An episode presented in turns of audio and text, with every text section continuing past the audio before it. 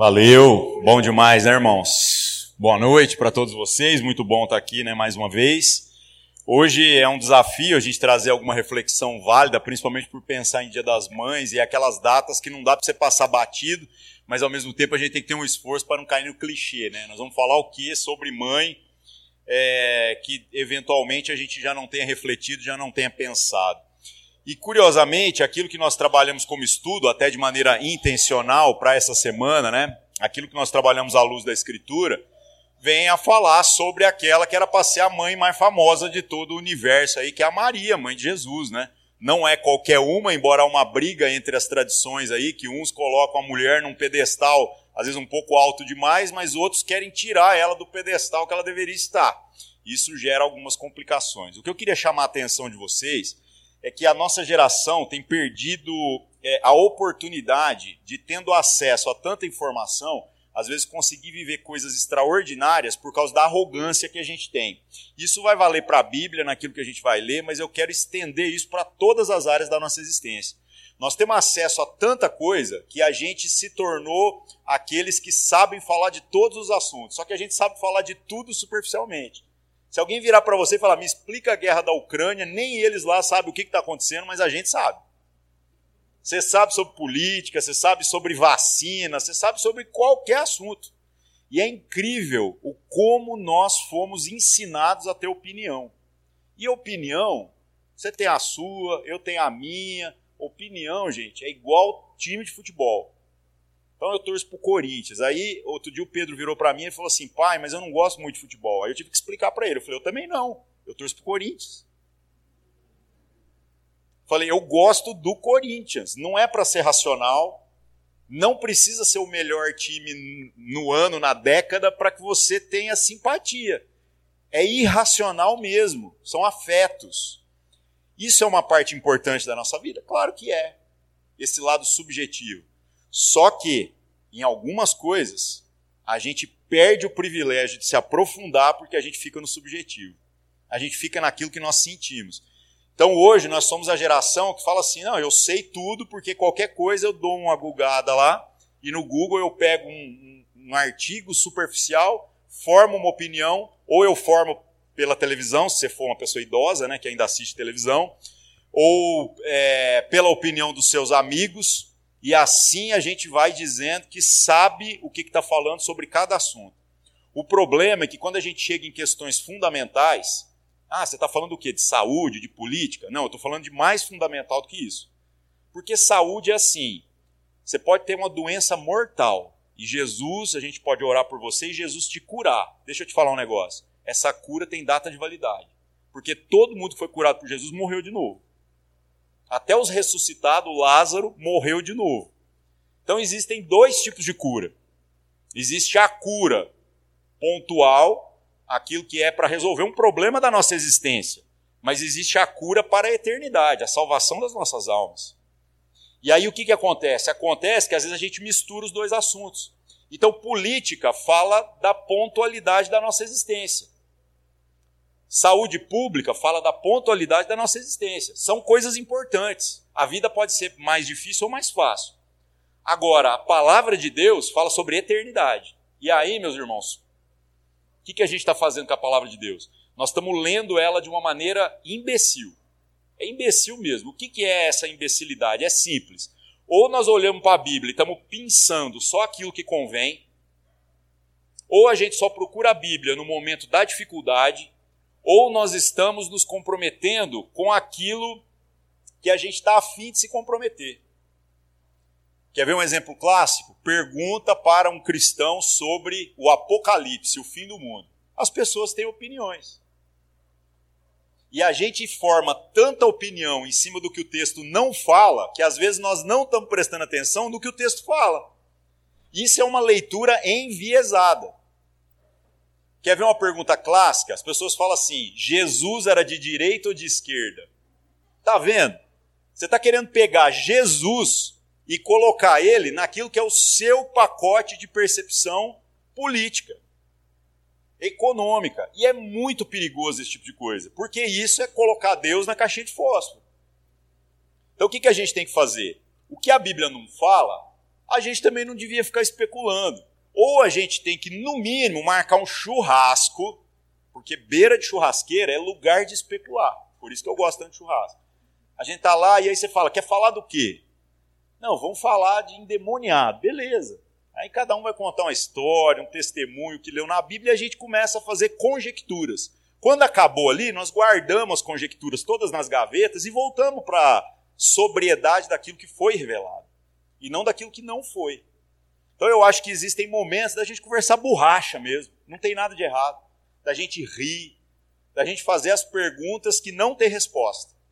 Mas o que vai fazer a diferença na nossa vida é a obviedade do que o texto fala. Então, prestando atenção no que o Apocalipse não é, a gente não percebe o que ele é. E nós fazemos isso com a Bíblia inteira. Hoje nós vamos falar sobre o testemunho da Maria, mãe de Jesus, e sobre como ela foi escolhida por Deus para ser essa mulher que tem que ser reverenciada por todos como uma mulher especial.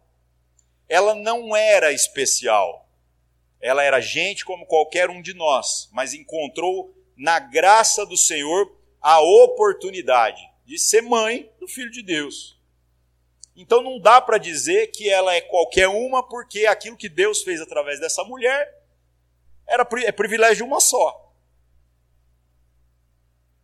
Agora, o que, que o texto fala? A gente está prestando atenção nisso? Ou a gente está especulando o que o texto não fala? E o testemunho da vida de Maria é um testemunho que, no mínimo, é comprometedor para nós. Por quê? Porque existem algumas nuances do contexto histórico desse texto que a gente vai vendo que parece que a nossa jornada de espiritualidade fica parecendo uma porcaria. E fica mesmo. Então vamos hoje ler o texto lá do primeiro capítulo do Evangelho de Lucas, a gente já vai abrir aqui para começar a mastigar.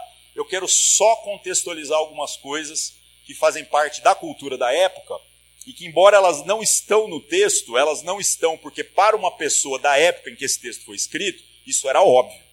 Não precisava desse tipo de explicação. Mas se passaram dois mil anos. Então, hoje, algumas explicações sobre o contexto se fazem necessárias. Primeira explicação: a Maria estava noiva de José. Só que a, a palavra que está colocada na sua Bíblia e na minha, vai depender de qual versão a gente está usando, não é a palavra noiva que nós utilizamos nos dias de hoje. Porque o conceito de noivado daquela época era diferente do conceito de hoje. Como que funcionava na cultura judaica? Muito simples. Quando uma mulher atingisse a maioridade, ela geralmente já era, já arranjava um casamento para ela. Então ela era prometida e se estabelecia o noivado. O período de noivado, não havia intimidade entre os dois, mas já havia um compromisso tão forte, mas tão forte, que se houvesse um rompimento, já eram tratados como divorciados. Diferente do que nós temos hoje. Hoje, a gente, quando fala para as pessoas para namorar, fala assim, velho, estica as cordas. Tudo que é para dar pau é melhor que dê no namoro. Por quê? Porque o namoro é literalmente, é, era para ser, né? pouca intimidade, porque nós estamos dizendo que o compromisso é fraco. Então, a intimidade proporcional ao compromisso. Só que na nossa cultura, estar noivo é como se fosse uma extensão do namoro e não um adiantamento do casamento. A gente diz que se alguém está noivo, então o que, que acontece? É, a pessoa, até na véspera de se consumar o casamento, está tudo certo se desistir. E fica tudo por isso mesmo. Agora, no contexto da Escritura, não era assim que funcionava. Então, a Maria já estava prometida para o José.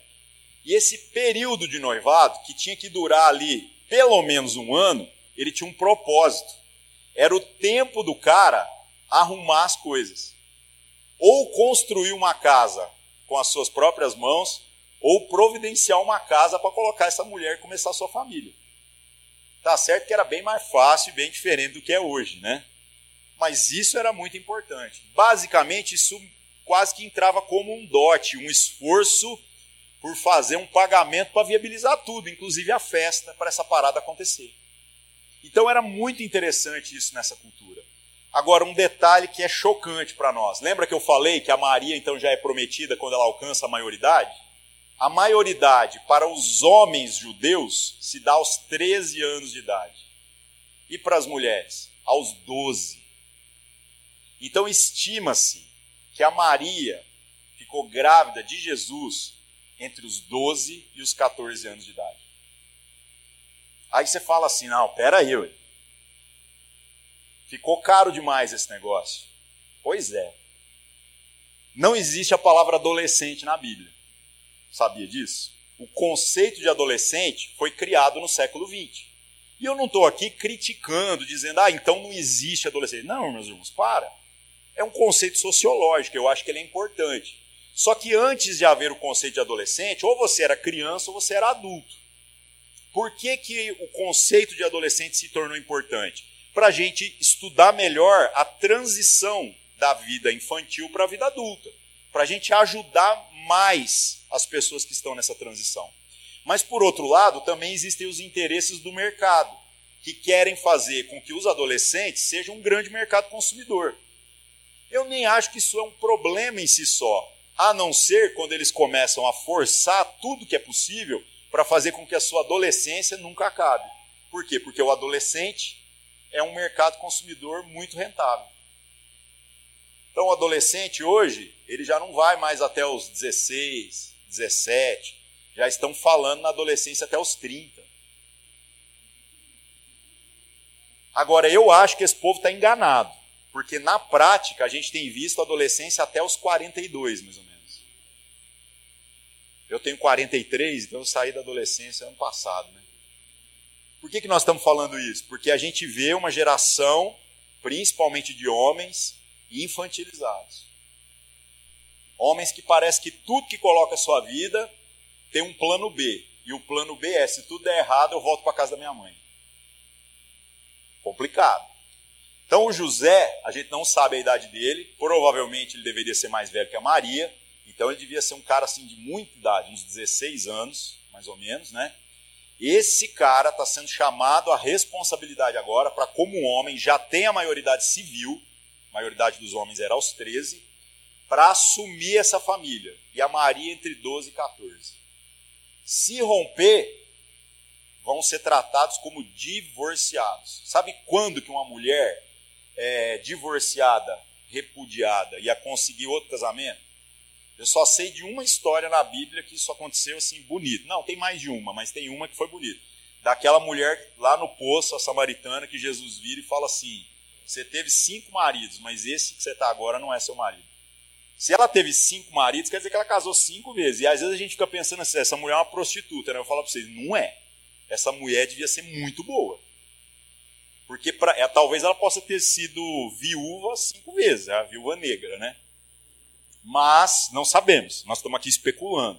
Agora, uma coisa é fato: ainda que ela tivesse sido repudiada, para essa mulher ser tomada por outro homem, naquela cultura isso era muito sério. Era como se marcasse a pessoa e dissesse: essa não serve. Então, a Maria, quando está prometida por José, ela está nessa condição. E o José, como homem, mesmo a gente vendo a tão pouca idade que provavelmente ele tinha, ele está fazendo o corre dele. Aí o que, que acontece? O que, que acontece é que quando você vê a reação da Maria diante das coisas que Deus proporciona para ela, não como proposta, mas como chamado e realidade, a Maria é completamente diferente daquilo que nós somos. Porque a nossa relação com as coisas de Deus parece que é uma tentativa para ver se a gente consegue acomodar Deus na nossa agenda. Acomodar a vontade de Deus nos nossos planos.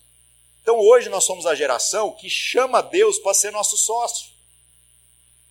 Você empreende um negócio e fala assim: não, Deus, vem ser meu sócio. Na verdade, você não está querendo um sócio. Você está querendo alguém para financiar aquilo que você já planejou para a sua vida. Enquanto que nós somos chamados para que a gente pegasse os planos de Deus e colocasse na frente dos nossos. Ah, mas isso aí pode custar tudo que eu planejei. Exatamente, e a gente vai ver que na vida da Maria custou. Então pensa, vamos imaginar que ela tinha 13 anos de idade. Imagina os sonhos que essa moça tinha. Achou um cara que a gente vai ver também que é homem, né? É homem. Foi homem para por uma visão, por aquilo que um anjo falou para ele da parte de Deus, ele ser pai também do filho de Deus e cuidar como se fosse filho dele. Enquanto isso, a nossa geração hoje fica assim: ah, então, ser pai do filho dos outros, né? Nem para isso a gente consegue ser homem o suficiente hoje. A gente faz a conta sempre pelo lado do prejuízo. Agora, a Maria, essa tá lascada. Tá num relacionamento onde ela não apenas todos os planos, todos os sonhos, tudo que ela imaginou caiu por terra, não ficou para depois, ficou para nunca. Qualquer coisa que ela tenha imaginado ficou para nunca. Ela teve que renunciar a tudo e não teve tempo para pensar. E a Maria, ao fazer isso, ela se mostra talvez dos personagens mais coerentes que a gente vê em toda a Escritura. O que eu gostaria que a gente prestasse atenção nessa leitura é se a gente pensar se nós temos respostas tão coerentes como a Maria teve diante do chamado que ela recebeu na nossa própria vida. E uma coisa eu sei: Deus não está pedindo de nós, para nós, é, nada tão pesado como ele pediu para Maria. Eu tenho certeza disso. Porque abrir mão dos nossos sonhos, das nossas ambições, é muito pouco perto daquilo que a Maria teve que abrir mão, que foi tudo. Então que a gente avalie o tempo todo qual que é o nosso grau de comprometimento com aquilo que Deus está querendo falar com a gente, beleza? Então vamos abrir o texto lá, Lucas capítulo 1. O texto que fala sobre quando aparece um anjo lá, né? O anjo Gabriel para trazer a notícia para Maria. O capítulo 1 de Lucas começa falando sobre este anjo ter aparecido para uma mulher chamada Isabel. Essa mulher era avançada em idade e ela era prima da Maria. E aí acontece uma coisa curiosa. É, nesta promessa que o anjo dá lá para a família da Isabel, fala que ela vai engravidar, mesmo sendo avançada em dias, e eles aparentemente não poder ter filhos, e que este filho seria o João Batista. É só João, viu? Batista porque ele batizava, tá? O João, que seria o profeta que anunciaria a vinda do Messias. Aí, seis meses depois, que essa parada já está resolvida, lá com a Isabel, o que, que acontece? O mesmo anjo aparece para Maria, é o que nós vamos ler agora, Lucas capítulo 1, verso 26 em diante, beleza?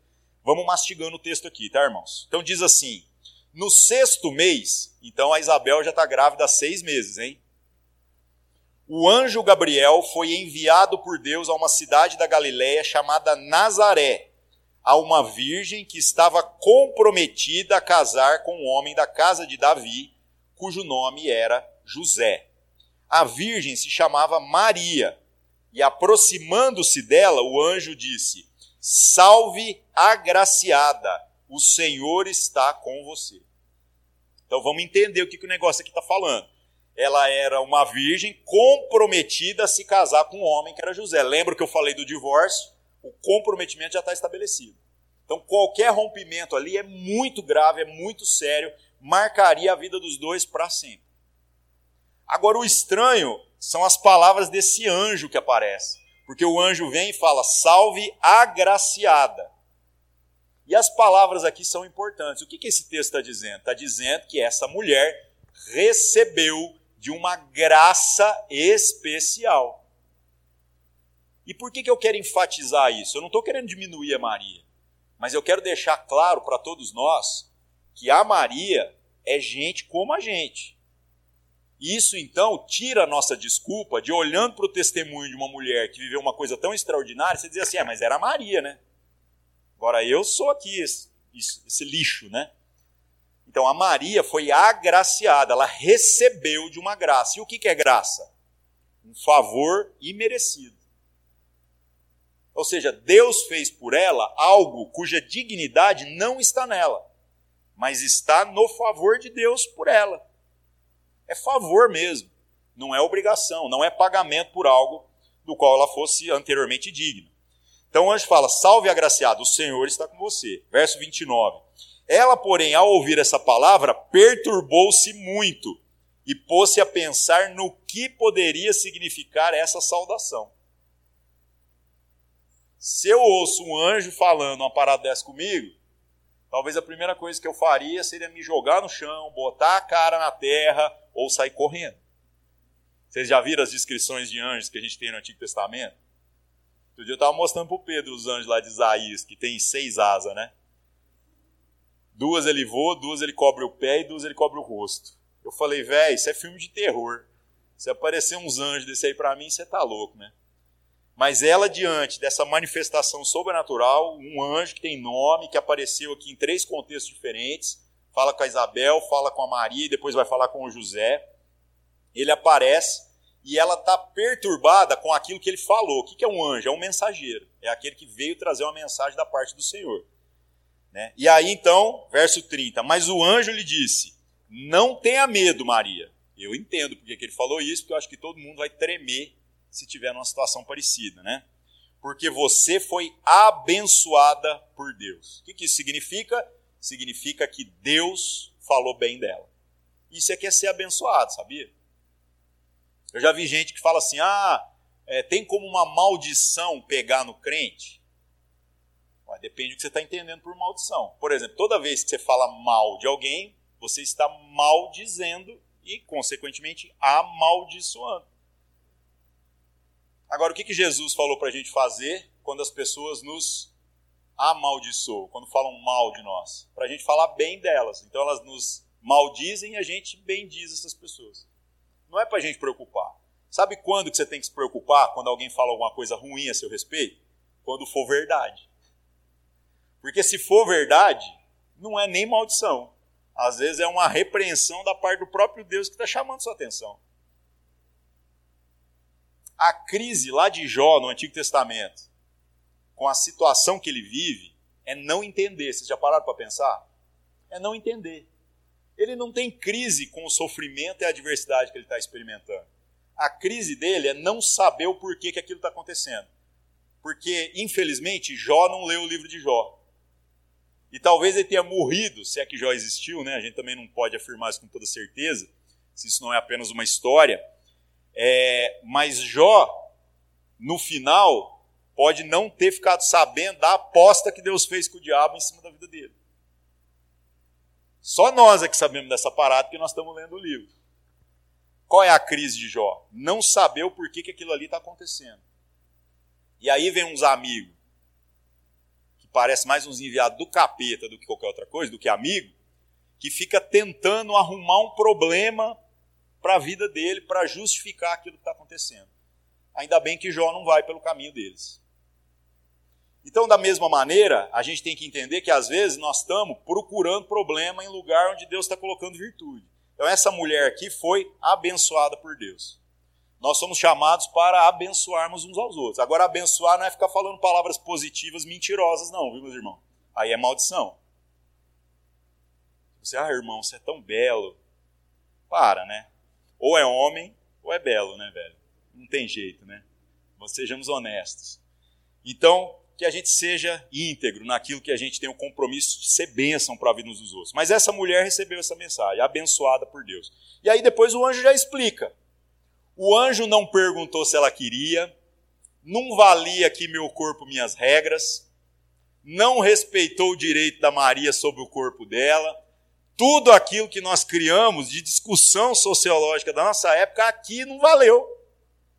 Ele não falou, olha, se você aceitar e pegar a pílula vermelha, aí você vai seguir por um caminho que eu vou te mostrar. Se não, você acorda e acredita. Não teve nada disso literalmente o anjo falou simplesmente como é que vai ser. E o que, que ele fala?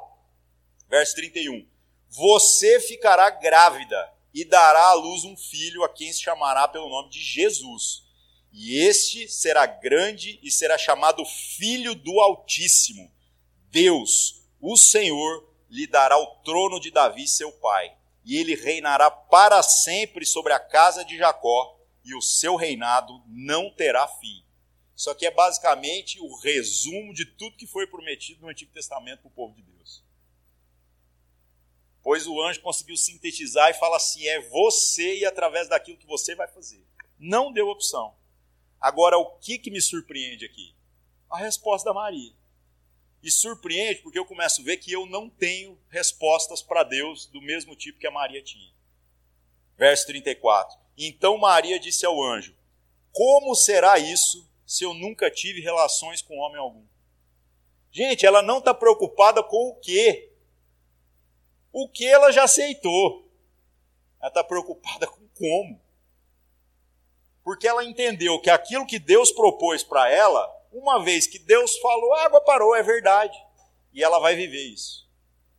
Por que, que eu estou dizendo isso? Porque nós, muitas vezes, nas coisas mínimas do que nos foi proposto como caminho do Evangelho, a comunhão, o esforço pela unidade, o esforço por enxergar uns aos outros, por ver uns aos outros, por garimpar as virtudes que Deus coloca na vida dos outros para nos abençoar, pelo esforço de ler a Escritura, pelo esforço de ter uma vida de oração, uma vida de devoção, o que, que a gente faz?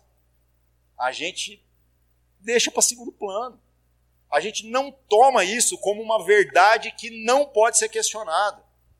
Então, talvez a nossa pergunta na vida deveria ser assim: Senhor, que tem que orar, eu já sei. O que eu quero perguntar para o Senhor agora é o que, que eu posso fazer para que eu me comprometa mais com a oração? O que, que eu posso. Eu quero amar o Felipe, mas Senhor, eu tenho dificuldade. Então, Senhor, o que, que eu preciso fazer para eu aprender a amar mais o meu irmão?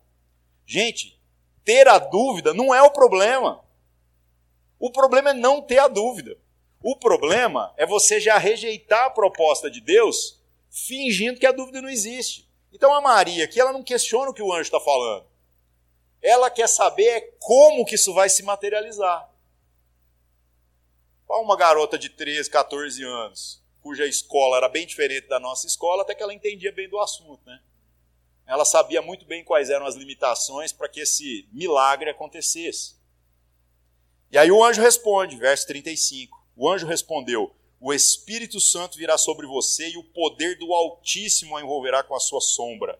Por isso também o ente santo que há de nascer será chamado filho de Deus. E a Isabel, sua parente, igualmente está grávida, apesar da sua idade avançada, sendo este já o sexto mês de gestação para aquela que diziam ser estéril, porque para Deus nada é impossível. Extraordinária a resposta do anjo. Já explicou tudo. Falou: não preocupa que Deus vai dar seus pulos e vai resolver esse negócio. Agora vamos pensar como que a nossa mente se coloca diante da proposta do evangelho para nós. Essa mulher aparecer grávida, primeiro daria o direito de que o marido dela repudiasse.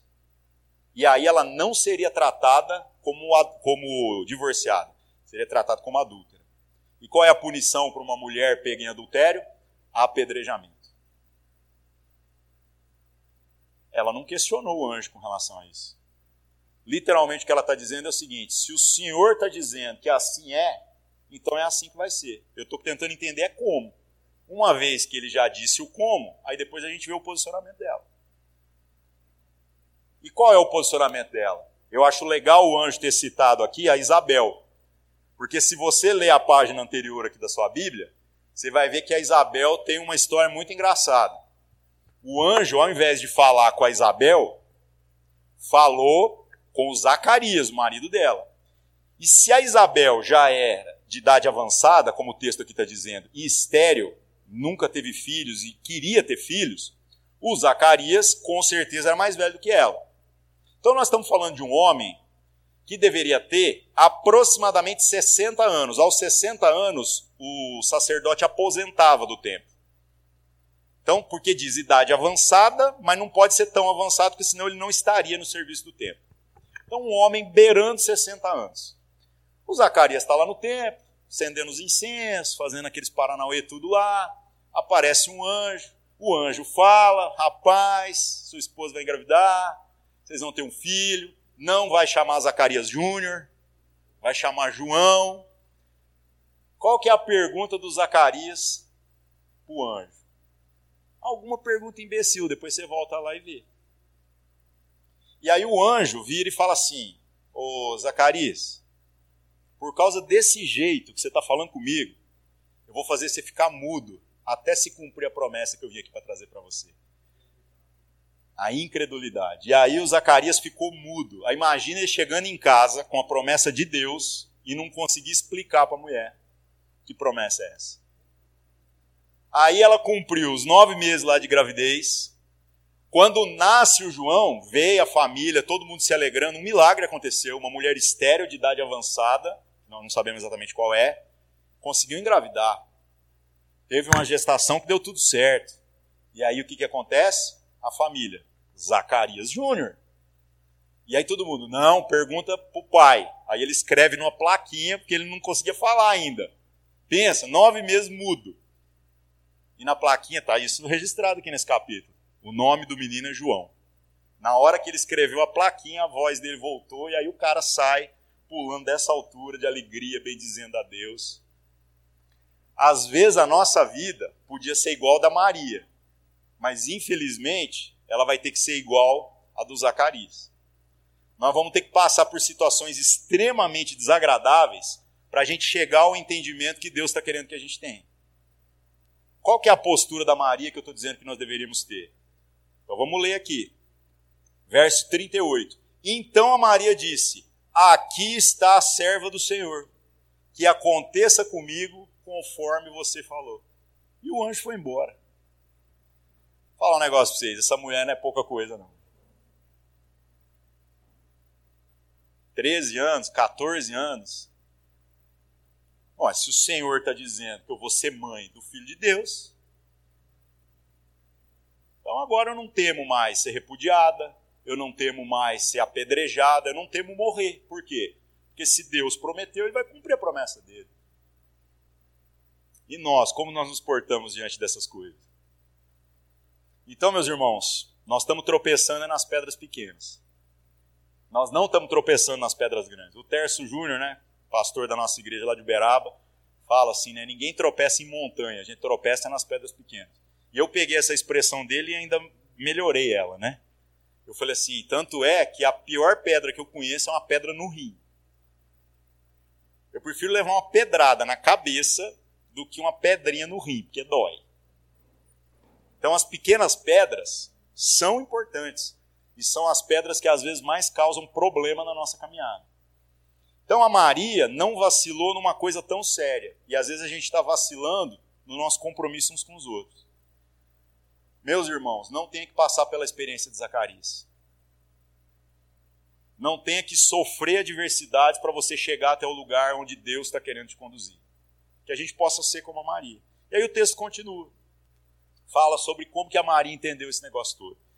Verso 39. Naqueles dias a Maria se aprontou e foi depressa à região montanhosa, a uma cidade de Judá. Entrou na casa de Zacarias e saudou Isabel a Maria ficou tão doida com essa promessa que saiu correndo e foi lá para visitar a prima dela. Naqueles dias. Então ela não esperou semanas, não esperou meses, não esperou nada. E eu quero enfatizar isso aqui por uma razão muito simples. Verso 41. Quando Isabel ouviu a saudação de Maria, a criança lhe estremeceu no ventre. Ela estava grávida de seis meses, a gente viu isso no verso 26. É o sexto mês. Então a criança de seis meses já está formada ali, né? Estremeceu. E a gente tem uma discussão hoje em dia sobre ah, quando começa a vida? Não sei. Mas eu sei que com seis meses, o João aqui já está sendo chamado de criança. Verso final do 41. Então Isabel ficou cheia do Espírito Santo e exclamou em alta voz: Bendita é você entre as mulheres e bendito é o fruto do seu ventre. Quantas semanas a Maria tem aqui? Talvez nenhuma. Então tá vendo como às vezes aquilo que a gente está como ciência tentando teorizar é perigoso. É perigoso. Por quê? Porque aqui a Maria que havia sido engravidada, o anjo falou que iria acontecer.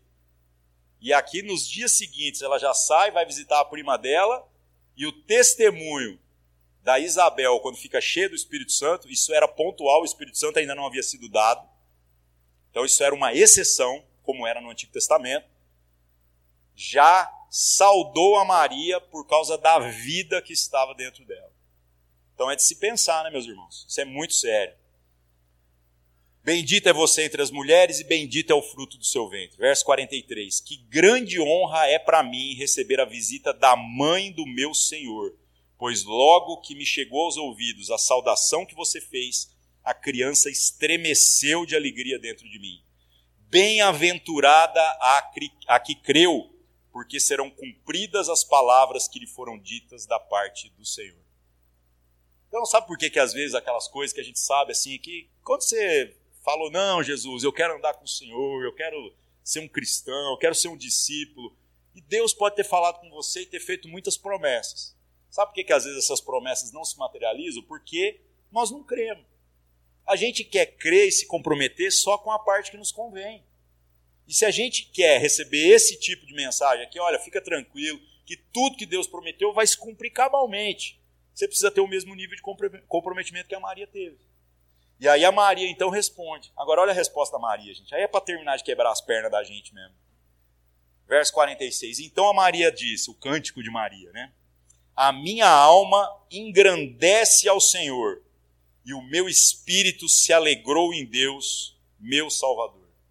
Essa mulher, que nós estamos dizendo que é a pessoa especial que foi escolhida para ser a mãe do Filho de Deus, precisou de salvação também precisou. Por isso que ela chama Deus de seu Salvador. Ela engrandece Deus. Gente, a conclusão assim meio instintiva é de você pensar assim, cara, essa mulher é tão boa, mas tão boa, que não deve ter mais nada para melhorar nela não. Só até aqui eu já estou envergonhado de tudo que ela foi diante das coisas que Deus fez pela vida dela. Pois essa mulher ainda tem a cara de pau de dizer, certo? que ela tem que engrandecer o Senhor e que ela se alegra porque Deus é o salvador dela. Ela está dizendo que ela carecia de salvação. Olha que forte isso. O que, que sobrou para nós, né? Verso 48. Porque ele atentou para a humildade da sua serva. Tem uma galera aí discutindo umas coisas filosóficas no YouTube, principalmente, falando assim: não, humildade não tem nada a ver com humilhação. Tem sim, viu, irmãos? estão sofisticando o conceito de humildade, tentando dissociar ele do conceito de humilhação. Jesus é humilde exatamente porque ele é aquele que está disposto a sofrer a humilhação. Isso é humildade. E vou falar uma coisa dura de ouvir. Não existe humildade sem humilhação. Não, mas eu sou uma pessoa humilde. Beleza, mas você aceita ser humilhado? Ou você tudo tem que revidar, tem que fazer justiça com as suas próprias mãos. Então você não é humilde, cara. Jesus é o cara que na hora que está para ser preso, como foi citado na pregação aqui domingo passado, né? Fala assim, ô galera, guarda as espadas, vocês não entenderam nada. Se eu não quisesse ser humilhado, eu chamava as legiões de anjos aqui e resolvia essa parada. Os milhares de anjos, né, na conta que a gente fez aqui. Então Jesus não precisava ser humilhado. Mas ele preferiu ser humilhado. Preferiu. E nós? Então a Maria aqui está dizendo: o Senhor atentou para a humildade da sua serva. Ou seja, a Maria está dizendo: eu não sou digno. Mas o Senhor é que trouxe, se há alguma dignidade em mim, é da parte do Senhor. Que ela está reconhecendo que o que ela merecia era ser humilhada ainda no verso 48, pois desde agora todas as gerações me considerarão bem-aventurada, feliz, né? Uma mulher extraordinária, porque o poderoso me fez grandes coisas. Santo é o seu nome. A sua misericórdia vai de geração em geração sobre os que o temem. Então a gente fala, enche a boca para falar, não, eu temo a Deus. Teme nada, meu irmão. Teme nada, porque se a gente temesse, a gente entenderia que oração é coisa séria que comunhão é coisa séria, que comprometimento com as coisas de Deus é coisa séria. Não é para ver se vai dar tempo ou ver se eu estou afim. É tudo ou nada. Ou a gente está nesse negócio, colocando o pacote de Deus na frente de tudo, ou então a gente está mentindo para si mesmo. Uma boa dica: pare de se enganar. Vai cuidar da sua vida, cara. Vai ser feliz, vai ganhar dinheiro. Porque o relógio está correndo e essa vida vai acabar. Então, se o seu propósito é ganhar essa vida, ganhe essa vida. Você só vai perder a outra. Mas vai ganhar essa vida. Agora, se você quer ganhar a vida eterna, então você vai ter que entender que o ganhar essa vida muitas vezes vai parecer perder aquilo que você queria ganhar. E, no entanto, a conclusão que a gente vai chegando nessa jornada é que aquilo que é o plano de Deus para nós é muito melhor do que qualquer plano que a gente poderia ter feito. E eu falo para a galera que eu me ofendo, sabe? Quando as pessoas falam assim, ah, eu não tenho tempo às vezes para as coisas de Deus. Porque fica parecendo que nós somos uns vagabundos, que não tinha nada para fazer, sabe? Que a gente estava em casa lá, assim, assistindo Netflix, né? Vamos arrumar uma igreja para não arrumar uns problemas para nós, velho. Olha, irmão, se Deus não tivesse falado, eu não estava aqui, velho. Eu não queria nem ser amigo de alguns de vocês, sem brincadeira. E, no entanto, eu estou aqui chamando de irmão, e não é me esforçando para acreditar, não, é crendo mesmo. Como diz o Paulo Júnior, a gente pode até ter dúvida, mas a gente não pode duvidar, não. Você está entendendo? Tem que levar isso muito a sério. Então, às vezes, nós estamos nesse pacote frágil e as pessoas falam: eu não tenho tempo. Mas você não tem tempo por quê? Ah, porque eu estou namorando. É, nós também namoramos.